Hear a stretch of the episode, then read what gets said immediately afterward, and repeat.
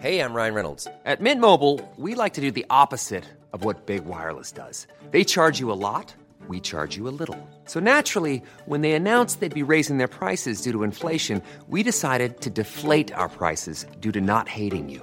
That's right. We're cutting the price of Mint Unlimited from $30 a month to just $15 a month. Give it a try at mintmobile.com slash switch. $45 upfront for three months plus taxes and fees. Promo rate for new customers for limited time. Unlimited more than 40 gigabytes per month. Slows. Full terms at mintmobile.com.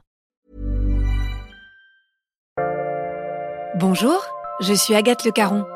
Bienvenue dans Ex, le podcast qui vous parle d'amour au travers d'histoires toujours extraordinaires.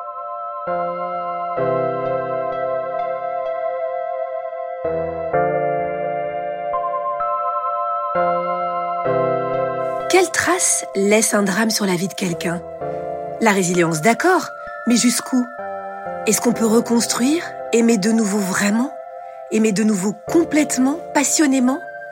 Vous allez voir, Christine va mettre de la lumière dans vos vies.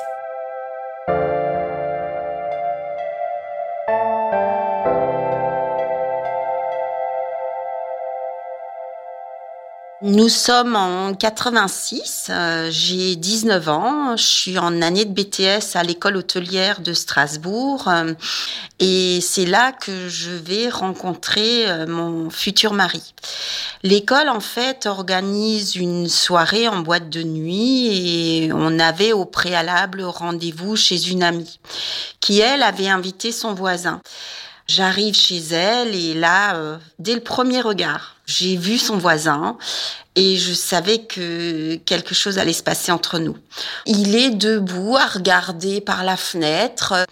À l'époque, il fumait, il avait une cigarette en main, très sûr de lui. Euh, il semblait assez dragueur. Euh, ça me plaisait bien. Il était bel homme. Euh, voilà, c'est ça qui me touche. et donc, c'est comme ça que on va partir à cette soirée. Et, je me dis bon, il va se passer quelque chose, c'est sûr.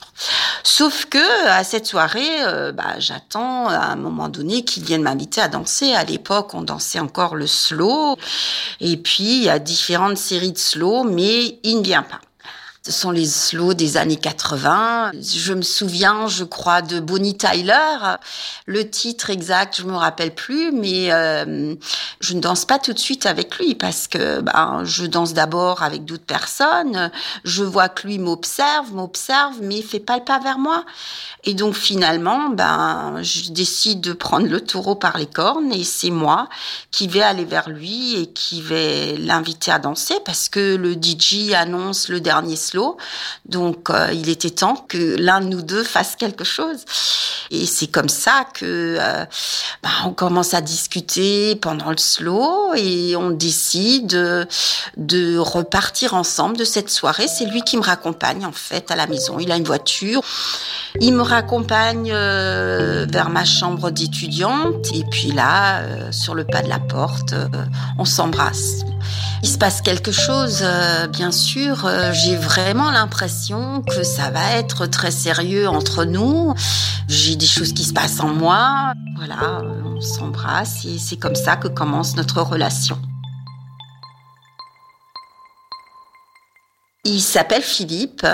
Lui, il travaille déjà. Il est électricien. Il a commencé sa vie professionnelle. Il est déjà bien plus avancé que moi à ce niveau-là. Euh, et il a envie d'une relation sérieuse. Ça, il m'en parle très rapidement. Euh, bon, moi, je suis pas tout de suite prête.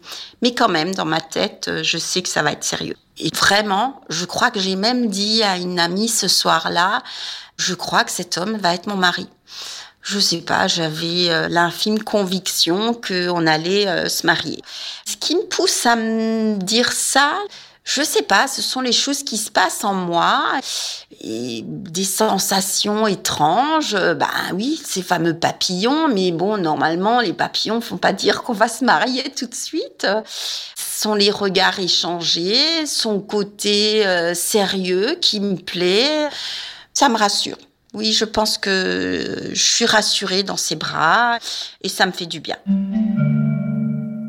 Après ce premier baiser, on se revoit effectivement euh, plusieurs fois. Je termine mes études dans la même année. Au mois de juin, on va rapidement parler de s'installer et de prendre un appartement ensemble. Et ainsi, ça va aller très vite. Donc, euh, on s'installe en 86 dans un petit appartement à Strasbourg. Et moi, je trouve du travail. Euh, et à partir de ce moment-là, on commence vraiment une relation sérieuse. On va se fiancer un an après et puis euh, finalement se marier en 1988. À l'époque, on faisait des mariages très traditionnels. Je voulais euh, un mariage traditionnel avec la belle robe blanche, euh, longue, un voile. Ma famille et mes amis étaient présents et c'était important pour nous. Et voilà, donc on se marie et en 91 va naître notre premier fils euh, et en 97 euh, notre second fils. Donc euh, notre vie de famille est une vie de famille plutôt simple et traditionnelle qui va être ponctuée de haut et de bas comme dans tous les couples. Hein. Mon mari travaille dans la fonction publique et moi je travaille dans une université. Notre relation est une relation simple et paisible et on est heureux. Voilà, on travaille tous les deux, on a des amis qu'on voit régulièrement, on a des soirées, on passe des bons moments ensemble. Je suis bien avec mon mari, je passe de très bons moments avec lui et, avec mes enfants. Et après, bien sûr, quand les enfants sont nés, euh, on consacre beaucoup de temps aux enfants. Je suis accaparée bien sûr par les enfants, mais ça pose pas de problème à mon mari. Euh, lui de son côté, accaparé par son travail. Il est toujours en train de s'occuper quelque part, en train de bricoler. Il, aime beaucoup rendre des services à droite, à gauche. Donc, euh, il est souvent euh, à aider les uns et les autres. Mon mari est quelqu'un de très, très bienveillant, très généreux, toujours prêt à rendre service. Par contre, c'est quelqu'un d'exigeant aussi envers lui, envers les autres. Il est très perfectionniste assez maniaque, euh, méticuleux, même si quelquefois ça me pose problème, ce côté-là, euh, je m'y adapte. De toute façon, euh, je me dis que c'est comme ça. Il supporte pas qu'il y ait quelque chose en attente dans sa tête, par exemple, un, travail en suspens. pour lui, ça pose problème. Hein. Il faut régler tout de suite. S'il y a, par exemple, un chauffage qui fonctionne pas correctement, ah bah oui, il faut démonter tout de suite, il faut réparer. S'il y a euh, un interrupteur qui est de travers au mur, euh, il faut réparer, que ce soit chez nous ou ailleurs.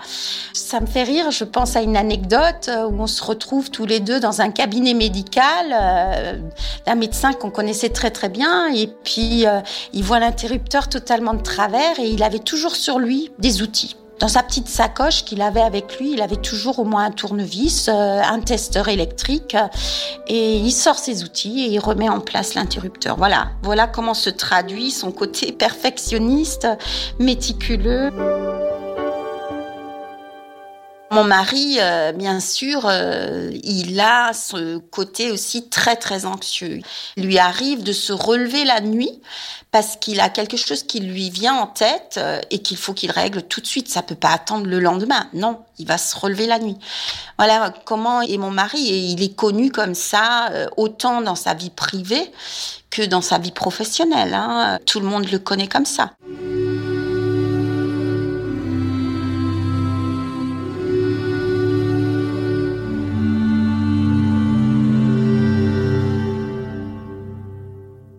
99, on décide de vendre notre appartement et d'acheter une maison.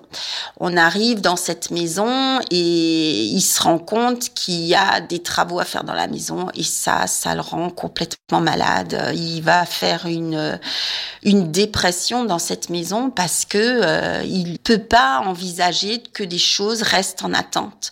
C'est pour lui trop compliqué. Euh, il est tellement mal qu'à un point je décide qu'il faut vendre cette maison au plus vite et on repart vivre euh, dans un appartement.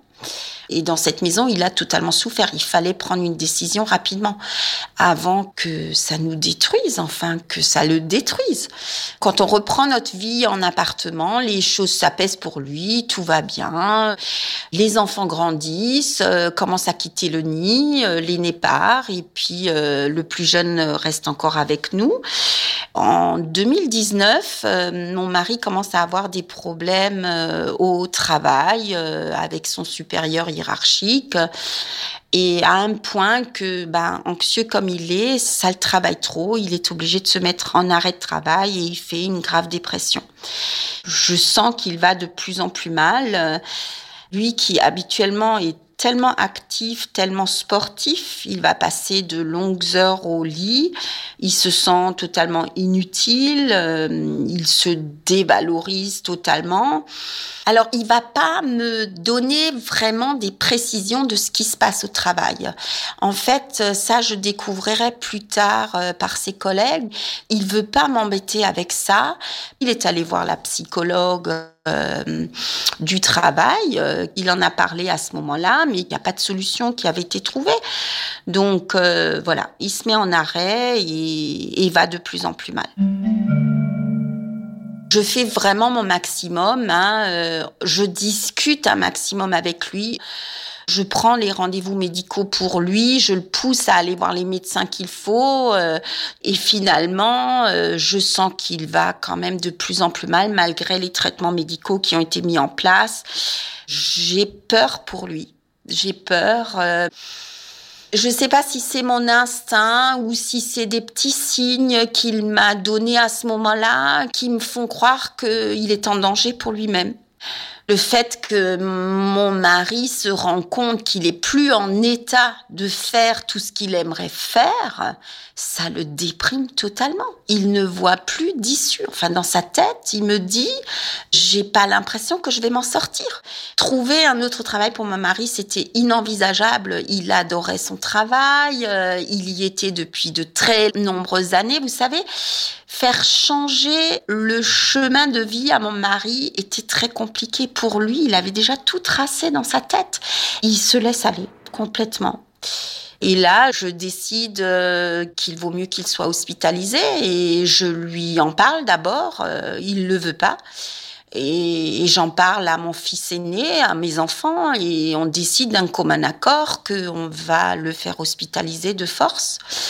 Donc je l'emmène à l'hôpital euh, avec mon fils et le psychiatre qui le voit ce jour-là euh, l'interroge. Alors je suis pas présente. Après cette entrevue, le psychiatre me dit "Écoutez, pour moi, il n'est pas en danger pour lui-même. Euh, donc mon mari va rentrer avec nous ce jour-là." Et hum, dans les jours qui vont suivre, comme j'ai très très peur, moi je continue à travailler parce que j'ai besoin de mon travail pour sortir justement de de ce quotidien qui est très lourd pour moi. Je préfère pas le laisser trop longtemps seul. Donc j'organise ces journées. Je fais de telle sorte à ce qu'il y ait tous les jours quelqu'un à la maison. J'arrive pas que quelqu'un soit là tout le temps. Donc je fais venir son entourage, ses amis très régulièrement. Le 28 novembre 2019, euh, je pars au travail le matin comme tous les matins, après une heure, je décide de l'appeler. Je l'appelais tous les jours depuis qu'il était en arrêt de maladie euh, pour essayer de le motiver, de l'encourager à faire quelque chose. Là, il répond pas. Je passe plusieurs appels, euh, pas de nouvelles. Euh, j'ai essayé le téléphone fixe, le portable, mais rien. Il répond pas. Du coup, je contacte mon fils à son travail pour savoir si lui a des nouvelles. il n'en a pas non plus. Et mon fils, très inquiet, part euh, à notre domicile parce qu'il veut le trouver, il veut voir ce qui se passe. Et moi, de mon côté, je quitte également mon travail et pour le rejoindre euh, à la maison. Et au moment où j'arrive, mon fils euh, avait déjà trouvé la lettre que mon mari avait laissée. Mon mari a laissé une lettre. Et il avait lu le début de la lettre et il me dit, maman, il faut qu'on trouve papa au plus vite.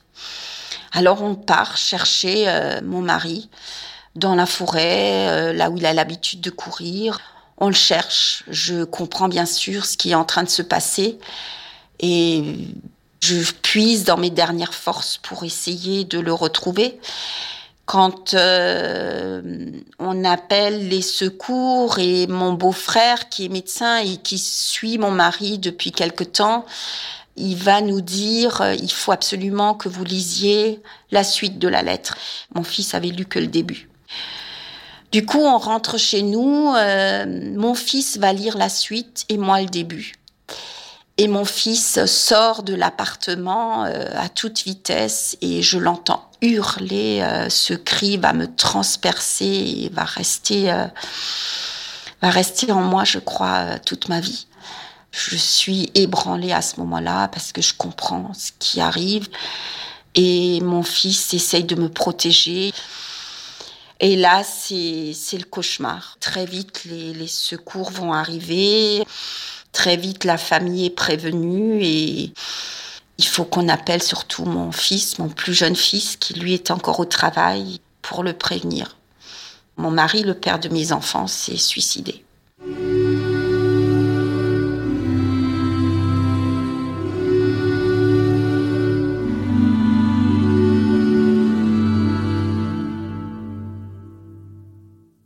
Fait 33 ans qu'on est mariés et me voilà, euh, d'une minute à l'autre, me voilà veuve. Euh, je peux pas y croire. Je peux pas y croire. La veille, on a été au marché de Noël.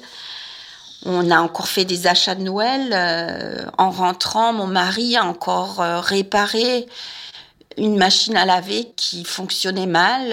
enfin, j'en reviens pas. Je ne peux pas croire ce qui vient d'arriver. Je suis totalement figée, tétanisée. Je suis anéantie ben oui, ce drame me plonge dans une détresse profonde. Ben, pas seulement moi, mes enfants, bien sûr, mais aussi tout notre entourage, nos proches, nos familles, nos amis. On ne peut pas y croire.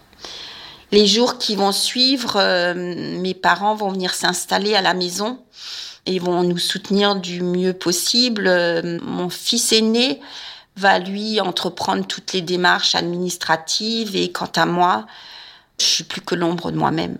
Mais je sais qu'il va falloir que j'affronte euh, certaines choses, entre autres euh, l'organisation des funérailles. Je veux pas que mes enfants soient confrontés à ça. Donc, je m'en occupe toute seule.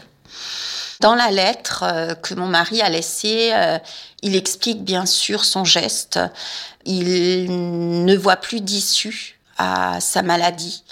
Il nous laisse bien sûr des mots d'amour, il explique que on n'y peut rien, que c'est sa décision. Il va falloir que j'affronte euh, ses funérailles, mais aussi euh, un interrogatoire au commissariat qui va être très compliqué, euh, qui est la procédure normale après un suicide. Je vais sortir de cet interrogatoire sur les genoux. Mes enfants me soutiennent. Et ce jour-là, j'ai un rendez-vous mais tout à fait par hasard, parce que j'avais pris ce rendez-vous euh, trois mois au préalable chez un hypnothérapeute, que je qualifie aujourd'hui de mon ange gardien, parce que euh, il va me voir totalement détruite et va m'aider. Il va d'ailleurs me faire une hypnose du deuil euh, qui va me permettre de, de dire adieu à mon mari. Ça va m'aider à affronter les funérailles et ça va m'aider aussi à affronter les deux, trois premiers mois euh, de deuil. J'ai mon amie euh, Anne qui s'est installée à la maison avec ses filles. Donc, euh, je vais passer Noël, le premier Noël sans mon mari, le premier jour de l'an sans mon mari, avec mes amis. Et ça, ça m'aide beaucoup. Il y a ma famille aussi.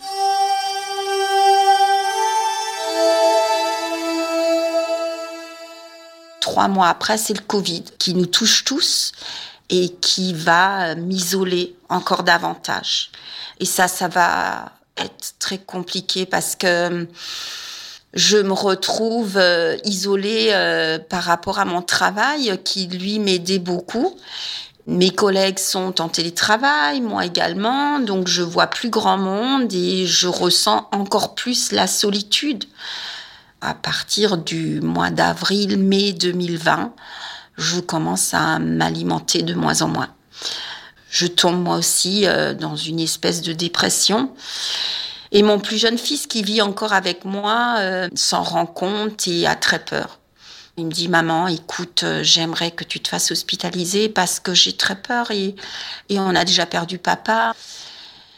Je veux pas être un fardeau pour mes enfants, je veux pas être une source d'inquiétude supplémentaire, ils ont déjà trop souffert. Donc je me retrouve euh, hospitalisée dans un service mère-enfant à l'hôpital de Strasbourg, où finalement je me retrouve très entourée, et c'est ça que j'avais besoin. Et donc, euh, très rapidement, je reprends le dessus, je me réalimente. J'ai un traitement qui est mis en place. J'ai des sorties régulières pour finalement réapprendre à vivre, non pas à deux, mais réapprendre à vivre toute seule. Et au bout de six semaines, je peux rentrer chez moi. Je vais beaucoup mieux. Et euh, voilà, je décide de me battre. Et je décide surtout de vivre ma vie malgré tout, de la vivre pleinement, malgré l'absence de mon mari qui est très pesante. Cette prise de conscience de reprendre ma vie en main, ça va passer par l'envie de sortir à nouveau un petit peu de chez moi, mais ça passe aussi par l'envie de rencontrer à nouveau quelqu'un. Je sais que je pourrais pas continuer ma vie toute seule. La solitude, ça me pèse, mais j'ai surtout envie d'aimer à nouveau. Et donc en 2021, euh, courant de l'année, je commence à m'inscrire sur un site de rencontre.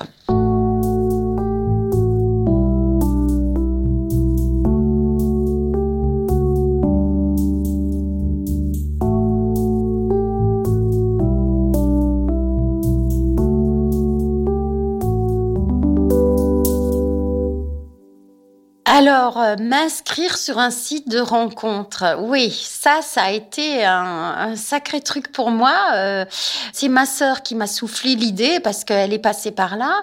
C'est juste euh, comment on fait, quoi? Et puis, ben, je décide de le faire. Je crée mon profil. Bien sûr, j'ai ma sœur qui m'aide, hein, beaucoup. Et heureusement, parce que j'ai besoin de conseils. C'est totalement nouveau pour moi. Euh, j'ai vécu 33 ans avec mon mari. Donc, en 33 ans, les choses ont changé. Et sur mon profil, ben, j'ai décidé d'être euh, honnête. J'écris que je suis veuve et que j'ai envie de croquer à nouveau la vie à pleines dents c'est ce que j'ai vraiment envie de faire à ce moment-là. Et surtout, j'écris que je suis quelqu'un de positif et que j'ai envie de rencontrer une personne du même profil, euh, tout à fait dans la positivité. J'écris bien sûr que j'aime la rando. J'aime beaucoup randonner. Je reste plutôt simple dans ce que j'écris sur mon profil. Mais je crois que c'est les photos qui vont faire que je vais avoir très vite, mais très très rapidement, à peine j'ai fini mon profil, que j'ai plusieurs messages qui arrivent, mais ça me surprend totalement et ça me fait de l'effet. Je me dis, waouh, mais tu plais Et ça fait du bien, ça fait un bien fou. Je suis ravie et euh, je commence à faire euh, ma première rencontre qui par contre est, plutôt décevante. C'est un homme euh, marié. Je découvre ça après plusieurs semaines parce que moi j'ai pas envie de ça. Moi j'ai envie d'une relation sérieuse et ça je suis claire sur mon profil. Je cherche pas du tout une aventure d'un soir. Ce que j'ai oublié de dire, euh, entre tout ça, je décide quand même de déménager. J'ai besoin de quitter l'appartement dans lequel j'ai vécu avec mon mari euh, pendant plus de 30 ans avec ma famille. J'ai besoin d'avoir mon petit chez moi où j'ai envie de recommencer une nouvelle vie. Donc j'arrive en début 2022 dans un petit village, dans un petit rez-de-jardin. Enfin, c'est comme si j'avais une renaissance. Euh, j'ai totalement changé je réapprends à vivre. Je suis une nouvelle personne et je me plais comme je suis. Je suis beaucoup plus à l'écoute des autres. Je suis très très positive et hum, c'est fou comme un drame comme celui que j'ai vécu peut chambouler la vie.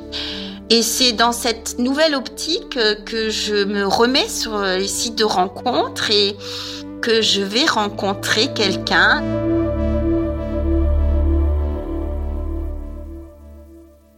En fait, ce qui m'interpelle au départ, c'est un pseudo. Il a un drôle de pseudo. Et je m'interroge et je lui écris. Et qui je découvre, c'est Hubert. Derrière ce pseudo, on commence à échanger des messages régulièrement euh, pendant une dizaine de jours et finalement on va s'appeler.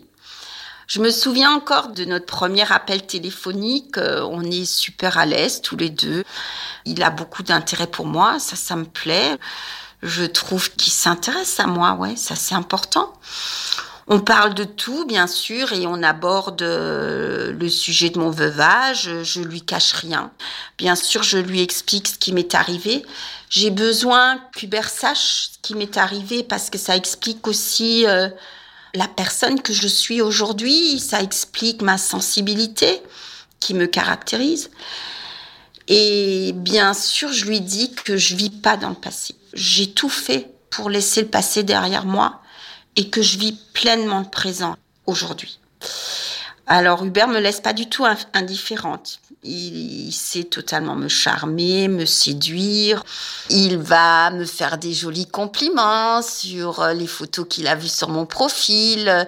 Il va me dire qu'il est impatient de me rencontrer que je lui plais, qu'il aime beaucoup la façon que j'ai de lui exprimer mes sentiments.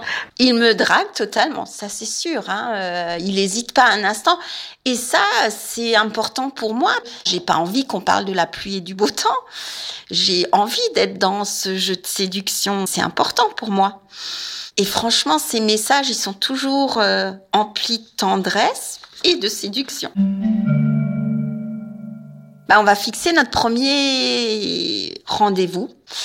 Le jour J arrive, euh, je suis super excitée à l'idée de la rencontre. Euh, et là, je suis comme une ado, mais vraiment comme une ado. J'ai pourtant 55 ans.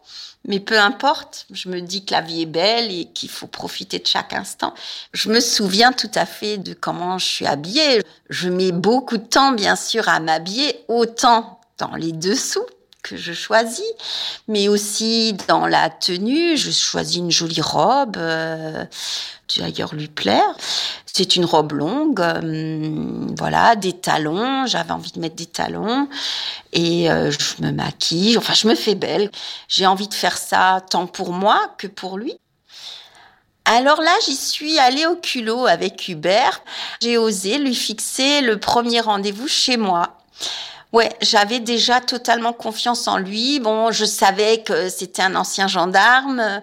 Et donc ça, ça m'avait totalement rassurée. Et je me suis dit, bon, ben, je lui fixe rendez-vous chez moi, j'ai confiance. Ma sœur va dire euh, c'est pas bien, mais c'est pas grave, j'avais envie de ça. Mais donc il est venu chez moi avant qu'on aille au restaurant. Ça sonne à la porte, euh, j'ouvre, euh, Hubert arrive. Waouh, je suis je suis, je suis une gamine, clairement, une ado. Il y a tout qui se chamboule en moi, les sentiments, l'excitation de le voir. On se fait la bise, c'est assez timide d'abord. Et puis très rapidement, euh, il me dit, mais tu sais, euh, ah d'ailleurs, il vient avec des cadeaux déjà. La toute première fois, il a des petites attentions pour moi. Il a une petite rose éternelle qu'il m'offre. C'est charmant. J'adore ça. Ouais, il est très classe. Il a mis une, chemise blanche euh, avec un petit col Mao. Il a des jolies lunettes euh, avec un bord rouge. Ça lui va très bien. ouais, il me plaît. La coiffure avec une petite houppette, c'est très sympa. Enfin, je peux pas dire que c'est le coup de foudre, non, mais il me plaît beaucoup. Et euh, je suis ravie de le rencontrer. Donc on se fait la bise. Et mais très vite, il me dit, mais tu sais, j'avais déjà très envie de te serrer dans mes bras. Bien sûr, je suis d'accord. On se serre dans les bras et puis et puis hop, c'est le premier baiser. Ouais, c'est le premier baiser. Ça va très vite. Et là, waouh, waouh, ce sont les papillons qui s'éveillent en moi. C'est ouais, l'alchimie totalement. Et c'est ça que j'attendais. Je lui en avais parlé d'ailleurs au préalable, euh, au téléphone ou dans nos messages. Je lui ai dit, oh, j'espère qu'il y a cette alchimie, c'est important pour moi. Bien sûr, la toute première fois que j'ai embrassé quelqu'un après mon mari, ça a été compliqué, euh, mais non, j'avais décidé de vivre l'instant présent et ce baiser avec Hubert, euh, j'avais décidé de vivre totalement le moment. Et euh, c'est comme ça que je vis depuis que je vais mieux, depuis que j'ai fait mon deuil. Donc euh, ça me pose pas de problème d'embrasser euh, pour la première fois. Je, suis aux anges et ça me crée ouais plein de papillons dans le ventre. On prend un verre chez moi et puis on part ensemble au restaurant. Alors on est déjà main dans la main, on est déjà un petit couple. C'est ça va vite bien sûr. Et puis on a l'âge qu'on a, on n'a pas envie de traîner, on a envie que les choses aillent vite. On a envie de profiter rapidement l'un de l'autre. Et c'est ce qu'on va ressentir euh, ce soir-là au, restaurant. On va se retrouver assis l'un en face de l'autre, mais main dans la main toute la soirée. Et toute la soirée, on va être les yeux dans les yeux et totalement dans notre bulle. On remarque plus les gens autour de nous. Dans les jours qui vont suivre, on va se retrouver et bien sûr, on va passer notre première nuit d'amour ensemble. Et cette première nuit euh, a été formidable. Hubert est très doux, il est très tactile, il est très expressif, très très sentimental et surtout très entreprenant. Ça, euh, je suis contente parce que moi, j'ai vraiment très peu de vécu dans ma vie. Euh, je veux dire, j'ai connu essentiellement qu'un seul homme. Et Hubert a un peu plus d'expérience que moi, donc euh, ça me va très bien. Il a tout ce que j'aime chez un homme. Les nuits suivantes euh, vont aussi être très très belles, mais toujours de plus en plus intenses. C'est fou. On va apprivoiser nos corps parce que bien sûr, les premières fois, on se connaît pas. Et mais toutes les nuits qui vont suivre, on va avoir de nouvelles découvertes, un nouveau plaisir. Enfin, c'est extraordinaire. Et on s'apporte de plus en plus de plaisir, un plaisir intense.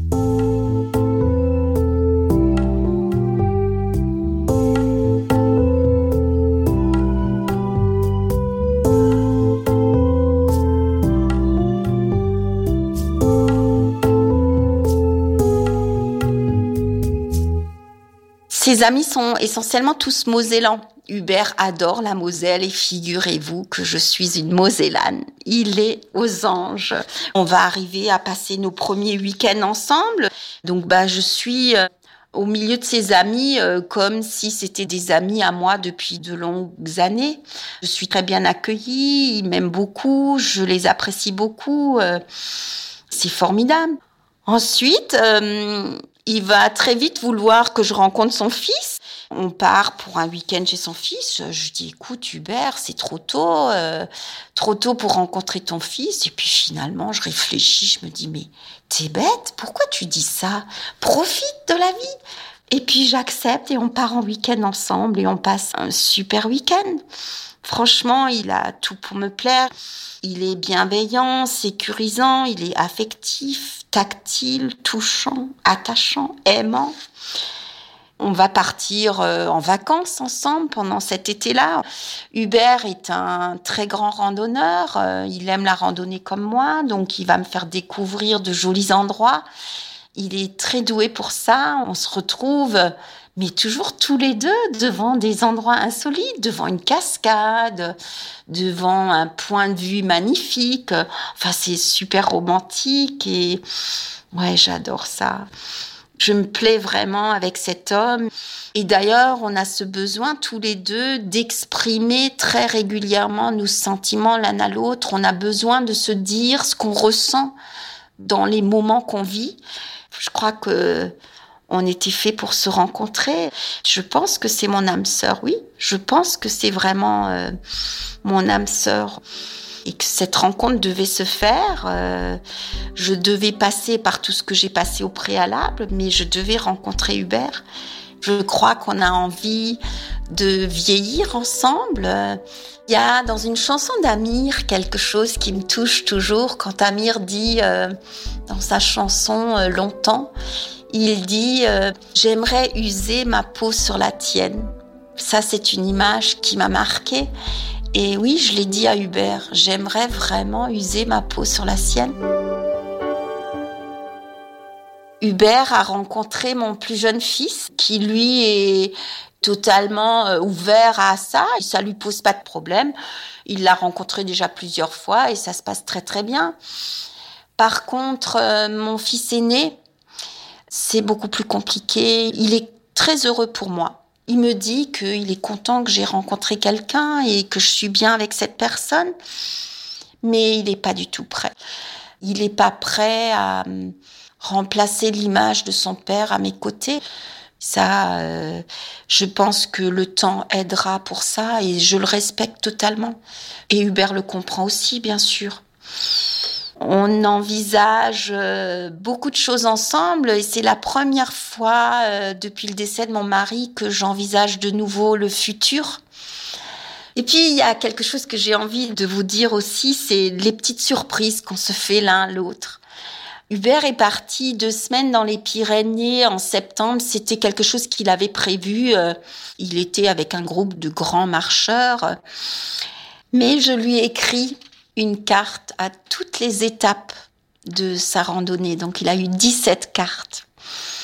Et ça, ça a marqué la randonnée de tout le groupe parce que tout le groupe, tous les soirs, attendait le facteur avec impatience. C'était marrant. Et lui, de son côté, quand il est parti dans les Pyrénées, m'a laissé euh, des petits post-it un petit peu partout dans mon appartement. Donc euh, j'ouvrais le frigo le matin et j'avais un petit post-it dans le frigo. Sous mon oreiller, j'avais un petit post-it. Dans mon sac à main, j'avais un petit post-it. J'adore notre relation. Je voudrais remercier Hubert qui est un homme formidable, il est exceptionnel, il est toujours à mon écoute. Il est tellement bienveillant et tellement aimant. Et bien sûr, je lui dédie ce podcast euh, que j'ai écrit avant tout pour lui. Je t'aime Hubert, je t'aime très fort et oui, je veux vieillir avec toi, je veux user ma peau sur la tienne.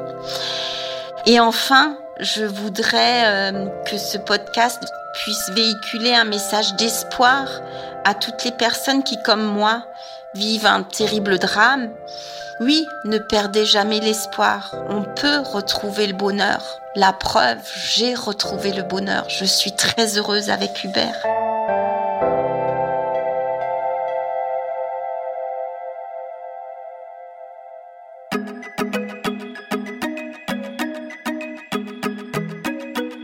Merci à Clémentine Delagrange qui a réalisé cet épisode, à Isabelle Field qui l'a monté et à Alexandre Ferreira qui l'a mis en musique. Si vous l'avez aimé, surtout n'oubliez pas, mettez-nous des étoiles et des commentaires. Merci beaucoup.